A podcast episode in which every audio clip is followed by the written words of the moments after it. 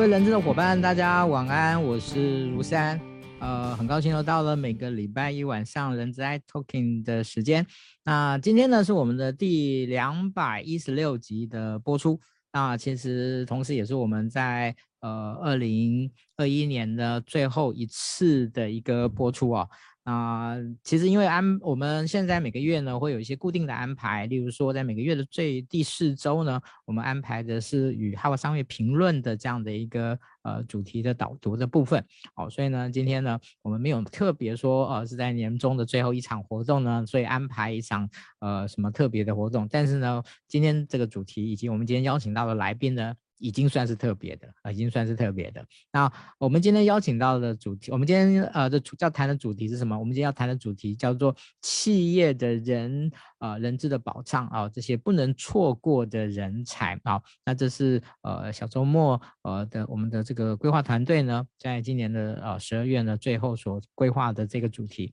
那呃他们选择了四篇的文章，好，这四篇文章呢，我们呃会抛在。呃，我们待会我们的这个直播的连接的下面，好，连接的下面让大家知道啊，我们是选择了哪四篇文章。那透过这四篇文章呢，啊，我们邀请到了一位非常资深的一位人资的主管啊，来跟大家做一种呃，从理论，从这些呃国外哈佛商业评论的这些学者的角度，以及他个人的这样的一种实际的工作的体验的连接，好。那我们邀请到的是谁呢？我们邀请到的是我的呃，算是老朋友的，我们认识十几年了，呃，陈明秀老师。我先请老师跟大家打声招呼。哎，诗安好，各位同学，大家晚上好。OK，好，呃，那个明秀老师呢，其实呢，他他他的风格算是比较低调的哈，就是说他也不是，他也不太经营粉书呃粉砖啊、个人啊、品牌啊什么什么之类的哈，哦，但是呢，其实。我在认识他的时候，就是我十几年前认识他的时候，他当时已经是一家上市公司的人资主管哦，所以那个等于是嗯，某个程度而言呢，那个明秀老师其实那个出道呢算早，成名也算也算早哈，所以呃，他现在算是一个。嗯，贵妇啊 啊，那其实是一个 freelancer 了哦，就是她那个有好家有一个好老公啊，但她本身呢能那个当然能力也是非常的好，所以呢，呃，很多的公司呢会找她帮忙啊，所以她自己呢啊，另外我们非常非常感谢那个这个明秀老师啊，他同时也是小周末的呃导师，他同时也是小周末的一的一个主题的讲师，好，这个是我们的荣幸哈，非常谢谢明秀老师，所以在今天呢，我们在岁末的这最后这一场的主题的部分，那我们就邀请老师呢来跟大家呢聊一聊这个企业的人才的这个议题哦。好，那其实这个议题呢，那其实我今天没有说想要呃，就是好像很严肃的来聊这个议题然后我想呃，想要也趁这个机会，然后来请教老那个明秀老师，就是在。呃，这么多年你在不同的企业里面，其实我相信你一定看过很多人才的的一种，呃，其呃就是呃看到人才那个那个出类拔萃，也看到人才的陨落，然后呢，有、嗯、看到人才的很多人在企业中的这样的一种浮浮沉沉这样子，然后也看也可能也看过某些人，这因为因因为一些一些人际的遭遇，所以呢就在公司里面呢。呃，郁郁不得志，好的的这些相关的的这些部分，好，那这些可能呢会讲的太过于八卦，哈，但是呢，我我觉得今天我们呃还是会放在一个一个比较呃明白有效的一个框架来跟大家聊哦，所以呢，我们会说，哦，一开始的时候我们会邀请邀请那个明秀老师来跟大家聊一聊，哈，就是嗯。有没有所谓隐形人才这件事情？那呃，隐形人才意思是说被企业所忽略的。那为什么他们会被忽略呢？哦、为什么？哦，我想这个议题，哦、就好像这几年其实大家呃越来越常被谈的说，我们要做人才盘点。哦，有些人会用人力盘点啊，但是其实我常常感觉哦，其实人力没什么好盘点的。人力是用来计算的，人力不是用来盘点的啊、哦，人才才是盘点的这样子。是，对，好、哦，嗯嗯，所以我们我想在一开始的时候啊，就是对于呃在实际的企业端的这样的一种，就是有有有所谓隐形人才这这这个议题嘛，那呃企业为什么这些假设这些隐形人才这定义是说他是人才，可是他被企业所忽略了？那为什么会产生这种被企业所忽略的状况？我想在一开始的时候呢，我先请啊，请想请教一下明秀老师。好，其实这接到师安这个议题，其实我也想了很久，这个隐性人才这个这四个字要怎么去定义它？那我我大概想了一下，大概我们可以从两个两个分布来看。第一个就是从企业内部，企业内部的隐形人才会有哪一些？如果如果你的企业要看你这个企业文化，其实有一些人才呢，其实呃，我们我们其实不谈不谈阶级这件事情，但是事实上有一些有一些成员的背景，他可能在于学历上面不是那么的光鲜亮丽。但是呢，他是在他的职能部分或者他的能力部分，事实上是相对于可被看见的。但是通常在内部的评鉴上面，这个很现实的。其实，在我们在做内部评鉴上面，你的学历、你的工作经验、你的绩效考核，那都会列入一个所谓被摊在阳光底下，呃，去检核的一样东西。但这一些、这一些、这些同仁可能在于学历上面，可能就就会，嗯、呃，比所谓从一些呃我们所讲的一些高端的学府或是国外回来喝过洋墨水的，其实在评鉴上面，第一个他的分数可能会相对的基础上面会比较、比较、比较不是那么的高，就是就在这个位阶上面，但是这些人。如果各公司里面愿意再多一点点空间，让这些人去发挥的话，那其实这一群人也是公司个很重要的一群一群重要的干部。当然，就是公司要先排除掉所谓的学历这个迷思哦，因为有的公司可能有的公司可能只所谓的台面下可能都会有要求说，哎，当上某某单某某主管，可能学历一定要在硕士以上。如果你没有硕士以上，你就没办法晋升，可能都有这样子的一些潜规则存在。但是我会建议，就是企业必须要在未来可能还要需要更宽广的角度去看待这件事情，因为现在的年轻人，就是现在的年轻人，他们不再以学历为他们的一个一个生活的一个主要的目标，他们追求的是自我的成长。我们现在以前过往可能讲究的说，哎，念完大学要念硕士这件事情，可能在一些比较年轻的朋友们身上，其实他们已经慢慢的没有这一块的思维，他们反而认为在自己的能力上面所拥有的这些知识和技能，会比他们去拿这份学历更相对于在他们的任当中会是更重要。那这是一块是在企业里面，那跑到企业之外呢，还有哪一群人是可我们常常被忽略掉呢？这个故事就是过去大家企业很怕用的，叫做。二度就业的人，但是因为现在整个的国际情势，还有我们整个的社会情势在变，包括来了一个所谓的我们的这个这个 COVID-19 这个这个疫情，让很多人不得不离开现有的工作岗位，回到家里去照顾家人，甚至小孩。为什么？因为可能小孩没办法送学校，老人没办法送安养中心。逼的一些青壮年的一些在社会上可能都已经有一点成就的人，他为了家庭，他必须退，从职场退下来。那在疫情逐渐趋缓之后，这些当初离开职场回家庭照顾的这一群人，接下来他们也要迈入，可能陆陆陆续续的会回到职场里面来。那这一群人也是我们接下来要特别特别留意的这一群人，因为他们具备了一些。嗯，比这些刚出社会的这些伙伴们有更完整的一些工作经历和资历，所以这两种人可能就是我们接下来要必须要特别留意的，会是在业界里面会是你很重要的骨干的人选。是，OK，谢谢明秀老师哦。嗯，在您的经验里面呢，有没有看过就是就是这些？其实是不错的人才，但是因为您刚才所提到的一些实际的状况哦哦，所以呢可能被委屈了啊，所以呢也没有办法在企业里面有很好的呃发挥，嗯，嗯，那可不可以有没有这样的例子可以分享给大家？嗯，其实这这样的东西，其实在比较大型的企业里面，其实会比较容易发生。这个原因主要是因为，呃，越大型的企业，其实它的公相对的他们的公司的年资就会相对长。那事实上，公司有多少职位，其实就是在那里。现在公司比较，因为至少因为 HR 的这个观念逐步改进之后，其实企业不再会因人设事。就算是因为我觉得你很优秀，可是我也不会因为你很优秀再去为你设一个职位。通常就是在于刚刚思安讲的人力盘点之下，该有多少多个多少个坑，其实大概就会限制在那个位置，因为毕竟公司还在控制成本。那我我其实我过去的工作经验当中，其实是蛮碰到蛮多这种例子。可能第一个，呃，其实公司在某个位阶上，比如我举个例好了，我们在处长级以上，可能都需要潜规则需要一个硕士以上的学历。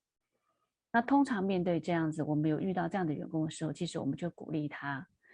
你可以在你的其他时间内再去进修一个所谓的在职专班。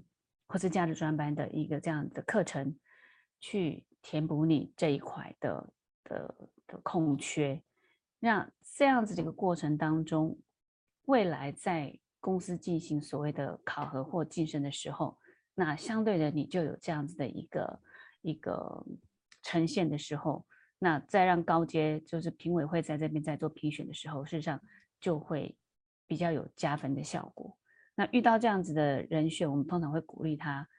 不管是在为自己，或是为了你自己的所谓的个人的职业发展，我们都建议他能够再去进修，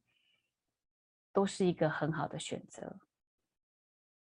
OK，谢谢明秀老师哦。嗯、哦，我想对于这种呃，所以隐形人才，我们可以说是有一种是。呃，可能是嗯制度性所造成的，可能有可能是一种呃文化性所造成的这样的一种状况。哦甚至可能是一种嗯，我们说政治性所造成的这样的状况。OK，好，这是我们在一开始的时候聊的。那个有一件事情呢，忘了跟大家讲哦，就是呢，呃，把今天的这个分享呢，分享到您个人的动态上面，然后呢，在今天的直播下面写上已分享，然后呢，我们今天一样会抽出三位呃伙伴呢，来赠送他一个月的这个呃哈佛商业评论呢，这个那个吃到饱的这样的一个呃这这这样的一个一个一个名额、哦，就是你这一个。月里面呢，你可以看看好看满这样子，OK，哦，这个我想这个在数位的时代呢，现在那个大家呃可能可以也可可以透过这样的方式来做更多的一个接触跟学习。好，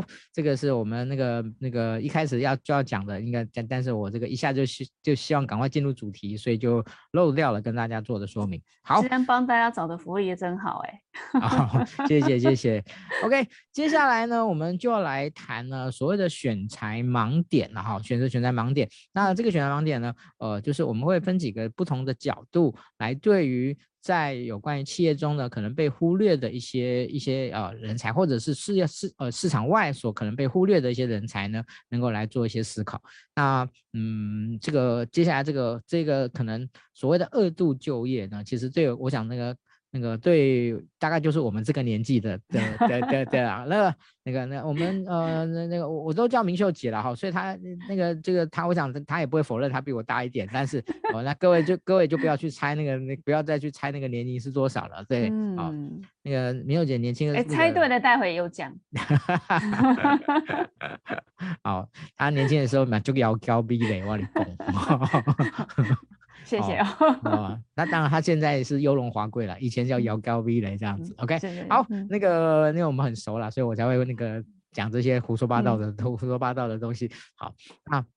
呃，对于二度就业的这件事情哦，其实我觉得，当政府也也也有也对于很多的事情，但是我觉得政府再怎么推哦，如果今天政府就是企业当企业对于二度就业这件事情没有一些。呃，突一些突破性的看法的话呢，还是存在很多的偏见跟迷思的话，我我觉得这件事情其实政府要推，其实很很很难呐、哦，就是他可能那个他花了很大力气，可是收效可能是不大的。好，所以哦、呃，我想站在您做一个主管，一个这么长了，就是企业为什么对于二度就业的人存在的会有一些普遍的偏见跟迷思，到底为什么？那呃，这件事这这件事情是怎么一回事呢？哦，除了年，除了年龄是一个普遍大家可以理可以理解的了哈。那除了年龄以外呢？其实，其实企业，其实我我我自己的本个人的经验，其实不是真的去排斥它，而是嗯不好的经验值造成企业它不想用，但不是因不是全面去排斥说，哎，不用二度就业的人，因为嗯会。因为我们讲，其实讲白一点，就是说，可能我的主管都比这些二度就业的还年轻，但我的主管面对这一些可能要称为他叔叔或阿姨的这些二度就业的这些这些同仁们，可能在于教导和引领的过程当中，他们比较不知道要等怎么跟这些年长的这一些同仁们去做一些沟通，所以为了降低。麻烦其实是人嘛，人会选择比较容易好操作的，所以他们就尽量挑选跟自己年龄相仿或甚至比年龄自己年龄轻的这样子伙伴进公司服务，所以就会造成陆陆续续会造成这些二度就业的人员会会被公司慢慢的哎卖了掉。其实不是公司就是排斥这这些这些人选，可是这个观念真的在接下来的日子里真的要做大幅度的修正，因为。因为因为疫情的关系，真的有太多太多很优秀的人，因为这件这个疫情的关系，他们回到了家庭。但在接下来的过程当中，他们只能会陆续的回到职场上。那各企业在找人的过程当中，如果还是对于二度就业这件事情有有一些排斥的话，其实会丧失掉延揽这一些优秀人才进到公司服务的机会。那其实二度就业，大家不要迷失，不是只有妇女。现在二度就业的爸爸们、男生们、男士们也是很多的哦。因为有些家庭关系有的配合配偶，所以他们会做一些调整，不一定都是都是都是太太或是妈妈们去去回到家庭。现在很多都是男生们回到家庭去迁就太太的工作。所以这个观念在接下来我也跟跟我 HR 的同仁分享，如果遇到好的人选。你就先坦敞开心胸，跟他聊聊，也许你真的可以帮公司延揽到过去，过去你们找不到的这样的人才进到公司里面来，因为过去这样的人才可能都在别的公司服务，好不容易有机会留出来，在这个时间点，更要好好的去把握，把这些人延揽到公司来。各位都看过那部那部电影吧？那个叫做《高级实习生》，对不对？那部电影其实它就是告诉我们，其实年纪大或二度就业不是件不好的事情，因为他可以站在你不同的角度，跟你不一样的建立，他可以用他过去的经验值，可以缩短我们可能会走的冤枉路。所以我真的希望各位在未来有职缺开放的时候，在年龄上面适度的再往上调整一点，多吸纳这一些二度就业的人才。因为对公司会有直接的帮助。谢谢明秀老师啊。呃，在我们这次所挑选的文章里面呢，有谈到所谓的重二度就业的重返职场计划的一个部分哦。嗯，那在不知道老师可不可以简单的跟大家分享一下这一篇文章里面谈到所谓的重返职场计划里面，它可能呃对于您之前对于呃这种所谓的二度就业的重返职场的部分有没有比较特别的地方啊、哦？我想就不用整篇文章念，那个让大家都知道，呃呃呃是几比几个比较特别的点可以分享给大家吗？嗯，好。其实那个重返职场计划里面，大概它分两块在谈。第一个就谈回归，回归的概念就是说，先评估之后再转正，意思就是说，嗯，他们给这一些人选，他可能一次进来个几位，然后让他们就是，但是很重点就是不用实习这两个字，因为毕竟他们已经脱离实习那个阶段了，只不过是大家透过这样的一个时间点去做磨合，如果磨合的行，那我们就直接转正。然后到公司啊哦服务，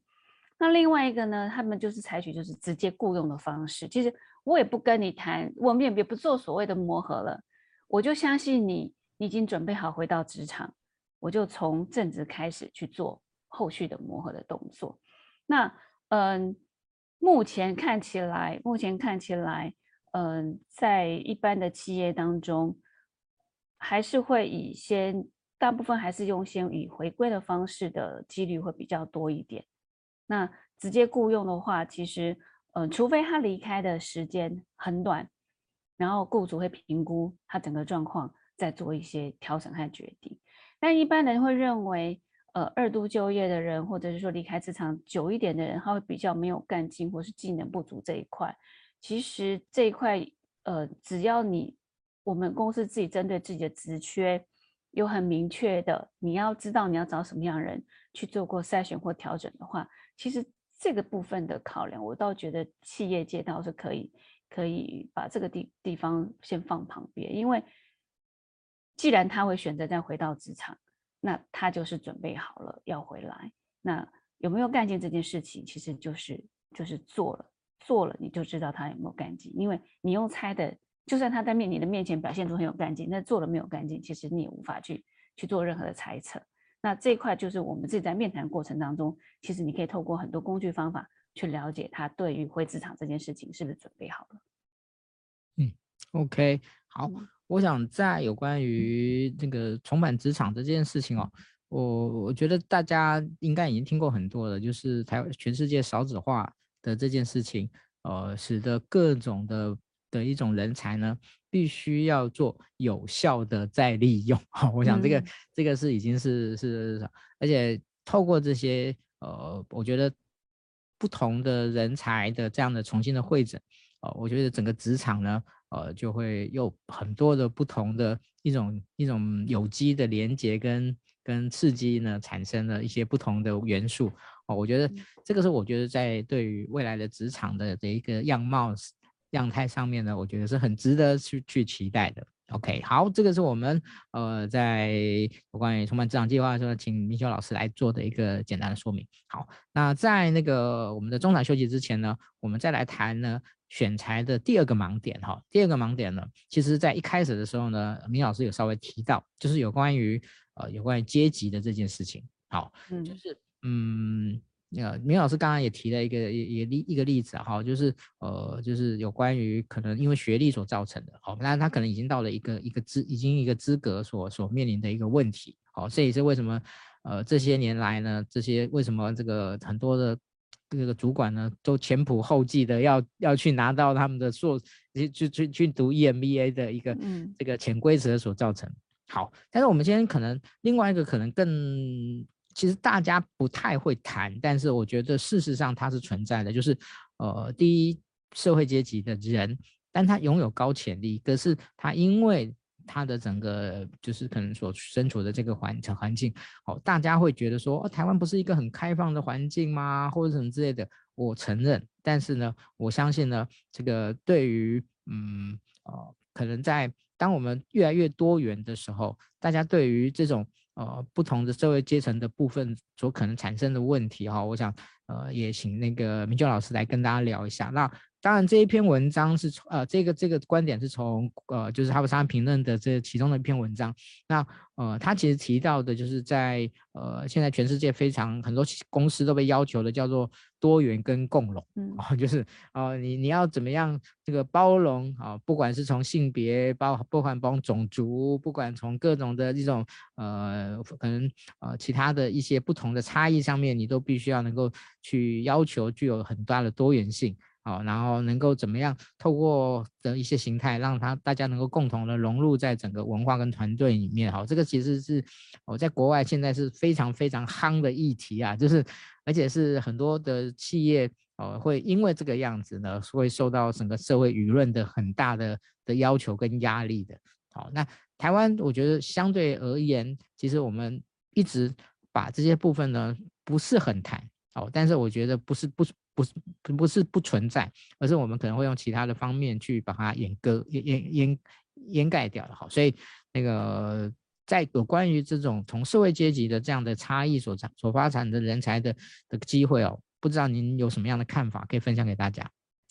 其实谈到这个议题，刚刚有多元，其实我我们就我们台湾来说，其实针对多元这些政府也不遗余力啦，包括你看我们。呃，任用多少人，就有多少的原住民，任用多少人，要什么样的一些什么残障人士这一类的多元的包容这一块，其实政府它在政策法令上面有做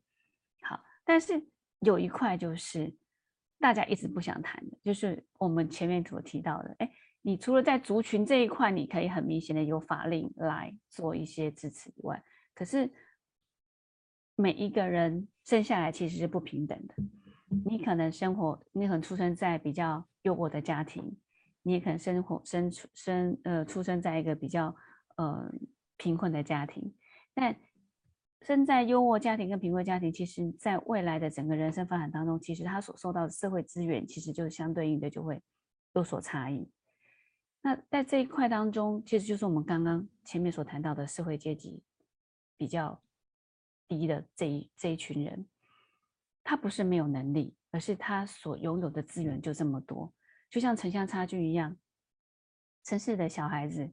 有这么多的学习资源，可是偏乡的小孩子他们就没有这么多的学习资源可以去运用。我不知道各位有没有听过一个调查，其实，呃，就台大而言，其实它里面的学生住在城市，就是住在新北、台北的比例，相对是高于外县市来的。这是为什么？其实这就是一个。城乡一个一个很很明显的一个差距，这个不是不是说呃怎么样可以去去调整或弥补，其实它就是在资源资源分配上面就是这样子。那企业里面也一样，我们企业也会延揽到一些所谓就是在社会阶级上面，就是在过往他可能没有获取到这么多资源的人，可他不是没有能力。那我们我们怎么去运用他们？其实刚刚虽然有提到。这一些人到达某一个位阶时候，就会前仆后继的去拿读 EMBA 或是读个硕专班。为什么？因为企业它还是讲究的是一个，它还是有条件有有有一些公平性的。因为如果它规定这样子，你不达到这样子，你就没办法那样子。这是非常非常的一个一个实际的一个层面。所以我们在用这一些呃所谓的高第一社会阶级的高潜力的人。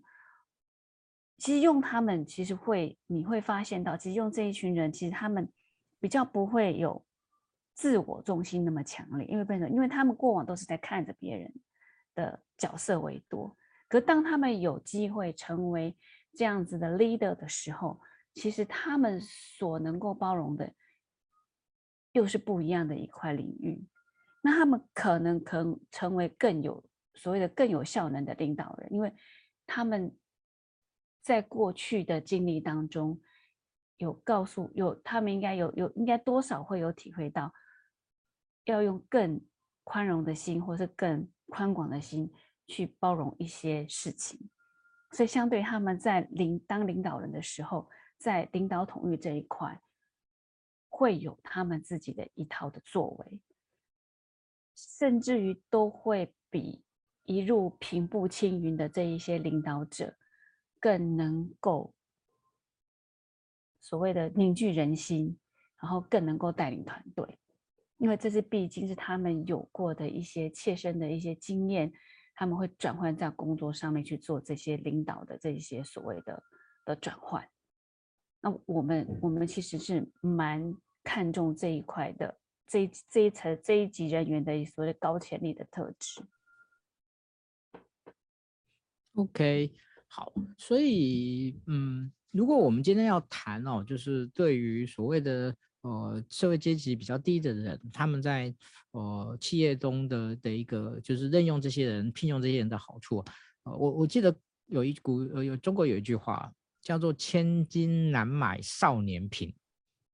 我再讲一次，“千金难买少年贫”，就是。呃，一个人他在年轻的时候呢，处在一个相对资源匮乏的这这样的一个阶段的时候，他对于一个人，他可能会有一种正面跟负面的的不同的截然不同的影响。哦，有些人可能因为这样子，他他他可能对自己的未来就比较不抱期望。哦，但是另外可能有一群人，他可能另外有部有一部分的人，他可以他会因为这样子，他萌生了很大的去改善自己的未来的这样的一种动机，然后在工作上面。力那种去求取表现的这种要求会更高，哦，就是如果用一个比较通俗的说法，就是例如说我们以前会讲说大陆人很狼很狼性这样子的一种一种概念，嗯，好，您您有您有这样的经验吗？在你的在在以前所聘用的的这种人才里面，有因为这样子一种他的这种出身的这样的，然后呢，在公司的的一个发展里面呢，他特别的投入的这样的 case 吗？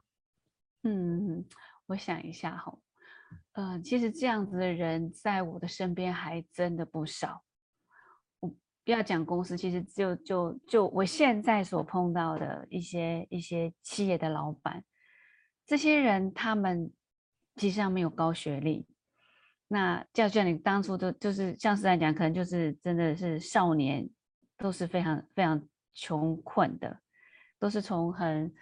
很乡下的地方，可能就从云林台西这个地方，就是也家里也没田没没地的，然后父母都是所谓的佃农之类的，或是他们就是出海捕鱼，anyway 这样子的模式。那可是当这一些人一来到城市里面，他们找到一个所谓自己可以。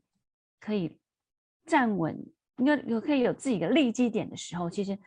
这一些人的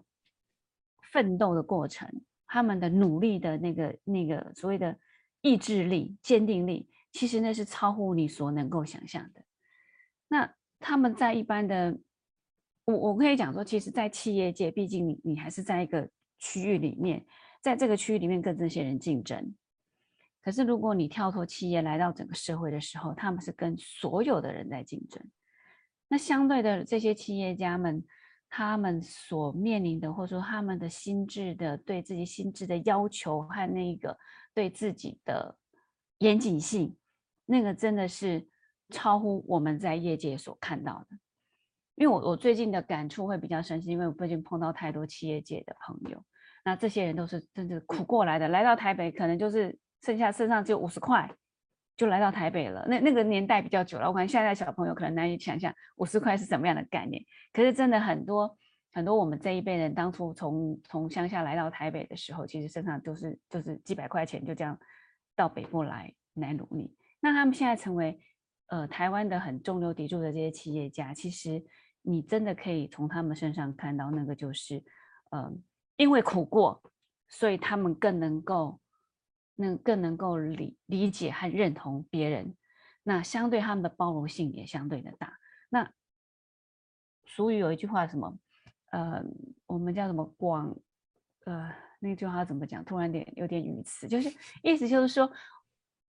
如果你有宽广的心胸，你就能够纳海川。那句话怎么讲？对，我突然忘记了。对，其实你知道的，你有你有那样的心胸，其实你就广纳海川。那相对的，你就会吸收到这些正能量，你会找到一些合适你的朋友。帮助你一直往上走。那相对的，如果你把你自己的心封闭起来，那你你就没有办法吸收这一些正能量，那你身边也不会有一些帮助你的人，那你就永远只会停留在你的那个位置。所以，我也我也很很希望，就是在就像我们这些我们 HR 朋友们，其实我们在公司看到很多员工，那 maybe 他现在不行，maybe 他现在有状况，但是我们要用更宽广的心。去包容这一些人，也许他未来会在你的包容之下，他会有不一样的改变。好，谢谢明秀老师哦。我想那个在呃他个人的经历上面呢，应该是有很多可以跟大家分享的一个部分。那嗯，在有关于这个选材的盲点的部分的话呢，呃，其实有一个在这次文章里面所提到的，就是选材的一个新的指标哦。自我学习力的一个一个部分哦，其实我也知道老师呢，其实虽然到现在呢，其实我觉得我看到认识很多的的资深的的人资的的一些老师或者主管，其实我觉得一个让我最最大的感受就是大家都非常的有学习力这件事情。好，那呃这篇文章里面呢，他呃就特别提到就是呃我们对于整个变化这么快速的在这个过程中。其实学习力已经成为人才的一个非常重要的指标的部分。好，我想在这个部分，呃，请您稍微做一点补充。好，那我们后面再继续进入我们这后面的议题。嗯，谈到学习力，其实，呃，不管在哪个行业，其实持续学习都是很重要的一环。那尤其是我们，我们身为 HR，如果说今天在为公司延揽人才这件事情，其实最怕的是什么？员工不求上进嘛？那你员工不求上进的时候，其实你 HR 要办的任何活动或课程，其实大家都兴趣缺缺。所以在这个节骨眼上面，其实从一开始我们在选材的时候，其实就要做这一部分的筛选，因为我们已经没有办法像过去可能找一个员工进来，他就可以在公司安居乐业二十年，因为时代改变的太快。员工进延揽进来之后，其实员工们也是要持续的不断学习，不管在让他任何一个岗位。所以在一开始我们在选才的时候，其实在我们的就说的员工的特质上面，在这个学习力上面。会建议各位各位 HR，其实也要放在你作为员工选才的一块的一个考量上，因为现在的员工，呃，除了具备他原有的技能之外，哦，还要具备哪一些？现在也有谈到一个很重要的叫什么复原力，对不对？还有什么顺应力、数位能力？现在员工要不要数位？HR 要不要数位能力？要啊！以前以前。以前 HR 哪要管 FB 发公司的所谓做做小编，现在有多少的 HR 都要身身兼小编这个样职位，甚至还要拍影片上抖音去宣传公司的这个招募的这些行为，然后 linking 的部分，这些都是过去的 HR 不用碰的。可是现在呢，HR 也其实就是也是名副其实的一个小编了。好，那再来就是设计能力，设计能力包括什么？现在 HR 难道不需要多多少懂一点 PS 吗？要吧，因为海报海报还是要 HR 做啊。可是现在有这么多软体，如果 HR 也不会的时候，实际上在你的工作的推动上面，也是也是会遭到一些一些困难点。那最后很重要是什么？人际技能这一块，更是更是所有的人是需要去做学习的部分，因为你人际关系没有处理好。那很多路你就走不通，有时候不是在于你能力强不强的问题，而是在你的人际关系不够好。那你要做什么事情，其实就有点会遇到，处处会有遇到困难。我我这边可以分享一个一个一个有趣的有趣的案例给各位各位听听。其实，嗯，我公司以前有两位办训的同仁。那每年度其实我们都有不同的课程要办，可能呃今年公司大概有二十堂课程，可能这两个办训人员就会分一人十堂课，一人十堂课。那我们 HR 办训会会讲求什么呢？当然就是来参加，因为很多课程是自由报名参加的嘛。除了那些被指定的同仁以外，当然你会希望同仁自由报名参加。那自由报名参加，其实我们上课我们的课程一开，其实就会有什么，就会看什么到课率嘛，对不对？那我们撇开老师的专业度，就是老师请的都是都是很好的老师好了啊，老师的程度都都都是很很受到同仁们的欢迎的。但是接下来是差在哪个地方？今天承办训同仁的人际关系，它会影响这整个开课率的到课率。各位可以仔细想想，如果你的人缘不好，你的人际关系不好，当你在开课的时候。是不是要你没有办法一呼百诺的让同仁来支持你开的课程？那你开的课程人数少的时候，其实在数字上面就不好看嘛。可是当你在各个单位你的关系很好，当你开这个课的时候，哎，老板要求你，哎，我要看数字的时候，其实，在你的号召之下，是不是很多人愿意来听这堂课？当然排除掉老师的知名度之外。那很多人是不是看着办训同仁的面子上说：“哎，哎，不错，你开课哦，好，我们来支撑你。”那这就是你在运用你的人际技能的一个很好的时刻和地方啊。所以，所以我们回到谈到这个所谓的自我学习力，那在这些能力之外，是不是要持续的去呃，对于你自己在更新和改善、分享自己的知识和技能时，你怎么去做这样的一个学习？那你怎么学习？我想这是大家未来可能要去思考的一个部分。OK，谢谢铭祐老师。好，那接下来呢，我们在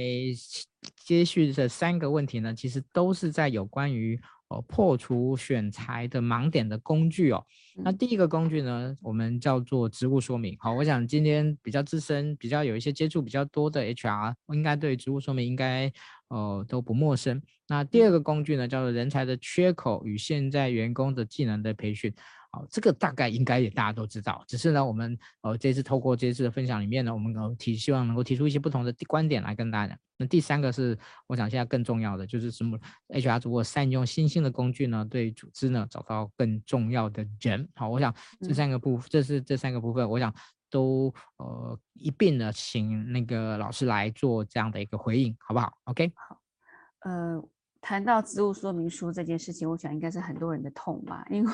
很多公司的职务说明书应该都是成年成年未修哦。那其实它对于整个招募或者是对于呃承接工作的同仁来说，其实可能都不是那么的直接有帮助。但这一块呢，还是真的还是要耳提面命我们所有的 HR 同仁，如果你想要 你的人员招募的顺利，然后真的找到对应的人。职务说明书真的要每年修，为什么？因为每个单位的变动其实相对的快。如果你的职务说明书年久失修的话，其实你越久要大家修，那就是越痛苦的一件事情。那倒不如是，如果说你觉得每年每年修，也许有主管会觉得说扰民，那就两年务必一定要修订一次你的职务说明书。那职务说明书最重要的是什么？这个职位。在做什么事情，一定要写出来，因为很很多很多职务说明书，其实写完是没有人去做校正的。如果我们的 HR 能够再多做一步，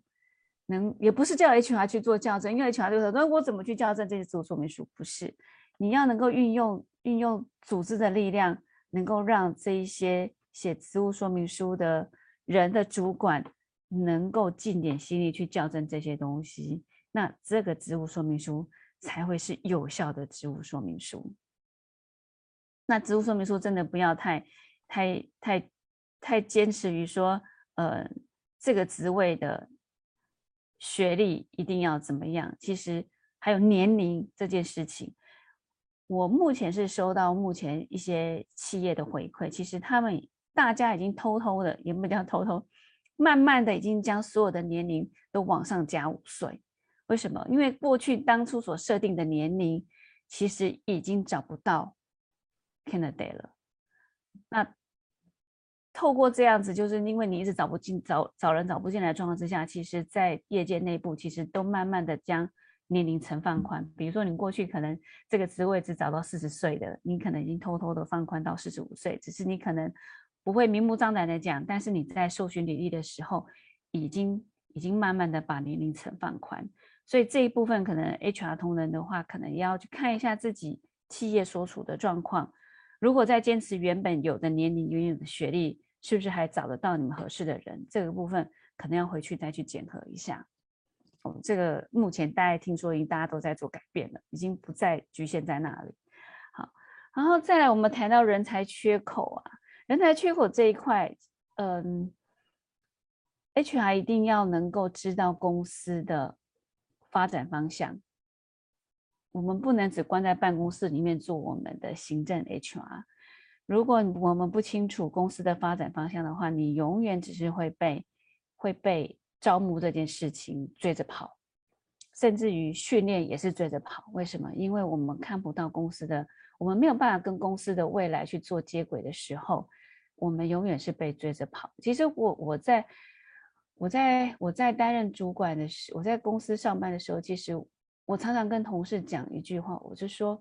如果这件事情最后是你要擦屁股，你为什么不一开始就前面去做到位？你既然躲不掉，那你为什么不就先做了？因为被追的感觉，各位可以看，被追，然后每天擦收拾残局，每天救火，这件事情会对我们 HR 的人生造成很大的影响。为什么？因为你会越做越无力，越做越越不知道为何而战。那你要改变这个状况，唯一你只有提前跑在他们之前，你才能回过头来告诉他们你应该要怎么做。这样子，我们的 HR 的生涯还有日子才会过得比较快乐和自在。哦，那员工技能培育也一样，就是训练这一块，你一定要知道公司未来。像像谈元宇宙，好，你们公司跟元宇宙有没有关系？好，公司跟未来的发展有没有关系？那我们怎么去做这些衔接，去做这些提前的设计？不然等到等到你想做的时候，其实那就只是每天被鞭着打，鞭着走，那日子会过得非常非常的痛苦。这这个是的经验谈了哈，那那就跟各位做一下分享。好，第三个什么善用新兴科技，这个这个应该现在所有 HR 应该都都会发 FB 了吧？还有 HR 没有在做 FB 帮公司 promo 的吗？或者是 IG？我想这一块，如果 HR 还不晓得怎么运用我们这些网络行销的工具的话，真的，是这样赶快开课 教大家怎么样，怎么样透过自己的管道来。明老师，今天刚好你在了哈，那那个，嗯、呃，这么说好了，就是、嗯、呃，其实我因为我认识很多，今天讲这么关系，我认识很多。呃，可能跟您同辈分，或略或都略高于您的辈分的这样的一个很多 HR 的主管，很多 HR 的的一些前辈，嗯，他们对于要不要去建立自己的，例如说开个粉丝团、开个 IG，呃，这些事情，哦，其实对他们来讲是一个很大的纠结啊。那个啊、如果从您个人的这这部分，因为您自己也没开好那个，所以呢，您您觉得这个纠结到底是什么？其实我真的觉得个人品牌真的要做。嗯，真的要做，为什么？因为你不做，其实后续的影响会很大。但是如果你开始做，它就永远来得及。那我觉得他们的纠结就是第一个，呃，我们这个年龄的，其实他相对的比较害羞，不太不太可能会把自己的私生活放在。放在大众之下去做被检验，可是这一部分其实我也可以跟各位各位比较资深的 HR 的主管做一个分享。其实你可以另外开一个粉专啊，你不要用自己自己的真实姓名啊，你开个粉专去分享你的你的经历，你可以再透过你的粉专里面去分享公司的的状况，因为同样的嘛，你现在现在很多公司在找员工，会去他的 FB 去看，或者他 IG 看他到底发了什么东西，做了哪些事情，对不对？那同样的，人家到你公司来，也会去看一下，哎，对于在 FB 上面或是在 IG 上面，对这家公司有没有其他管道来的讯息，而不是直接只有从官网里面去看这一些所谓的，呃，公司的所谓的既定的这一种所谓的呃官网的这些资讯，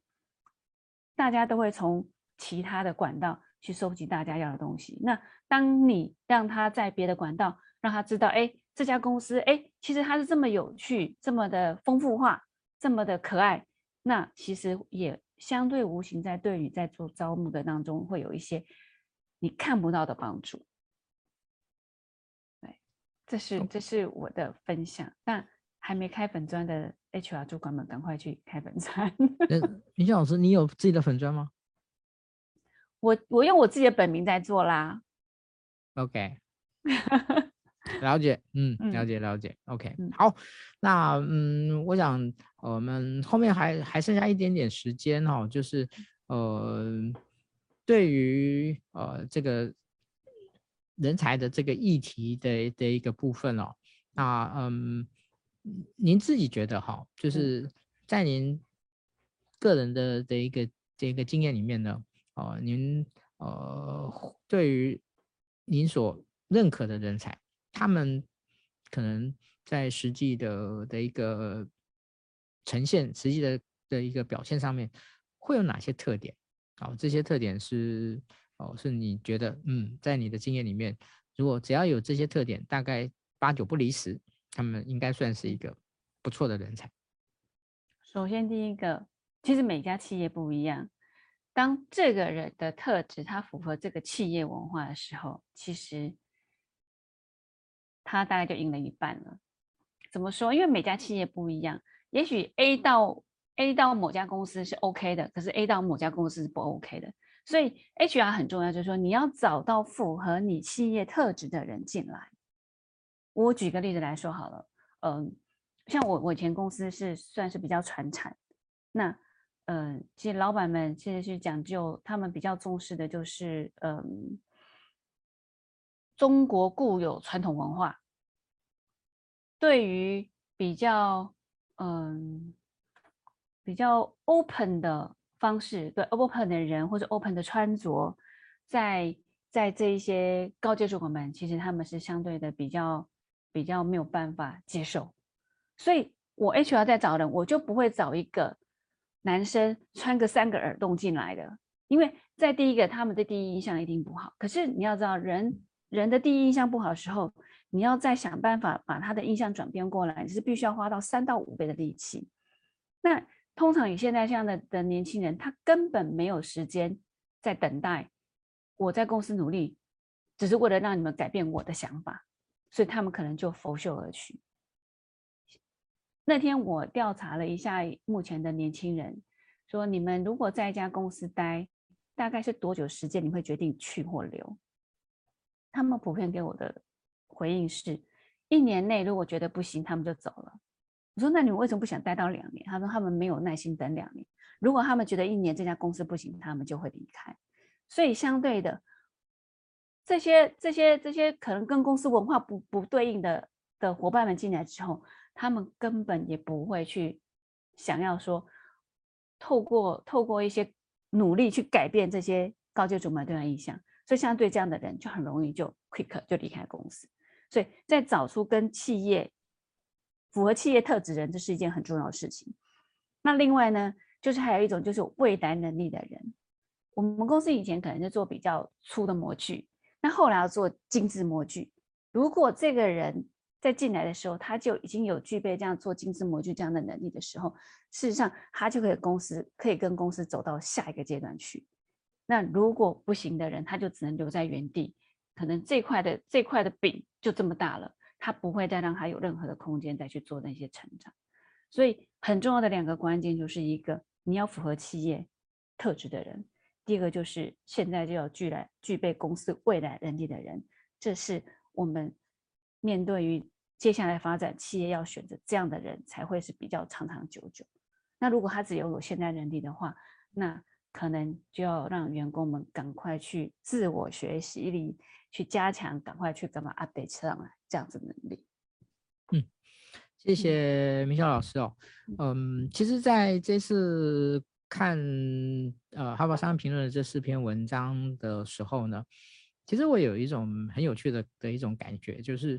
呃科技在进步，环境在改变，社会在调整，社会在在在有一些不断的更新，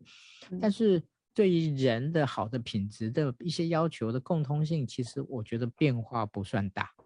嗯。对哦，就是一个人需要具备学习，只是这个学习的能力的部分要怎么样更强化？我觉得这个在里面有提到哦。一个然后企业啊、呃，对什么样叫做好的人的这个定义，其实呃，我我我觉得有一些新的角度，但是呢，嗯，不会是说好像是非常突兀的东西出现哦，就是诶，你你完全不能认同或完全不能不能不完全吧，这个好像很少。但是会有不同的，会有会有会有不同的思考。例如说，对于什么叫做呃好的产出这件事情呢？好的成好的好的什么叫做成功这件事情，必须要去重新的定义。然后这是这个是现在的。然后呃，对于呃人才的不同的这这这种各种人才的不同的这样的角度的思考，我想这个也是呃以前常在提，只是呢在现在呃小子化的阶段，人才的更更跨国竞争的情况的时候。那我们不得不